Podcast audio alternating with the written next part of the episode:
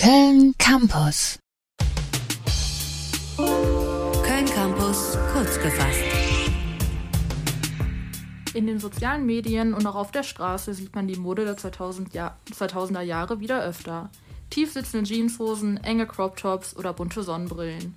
Das alles sind Dinge, die vor allem die Gen Z wieder trägt. Die sogenannte Y2K-Mode orientiert sich an Trends der 2000er Jahre. Der Begriff setzt sich deshalb auch aus den Wörtern Y für Year und 2K für das Jahr 2000 zusammen.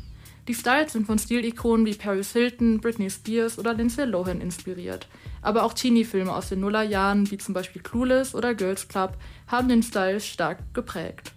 Kleidungsstücke wie Low-Waist-Hosen, bunte Accessoires, Mini-Faltenröcke und wilde Prints machen den Y2K-Style aus.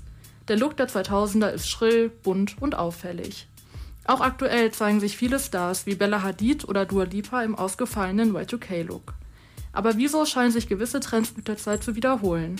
Laut Christine Hahn, Professorin für Modetheorie und Fashion Studies an der Hochschule Makromedia in Berlin, stecke ein komplexes System aus verschiedenen Komponenten hinter der Entstehung eines Modetrends.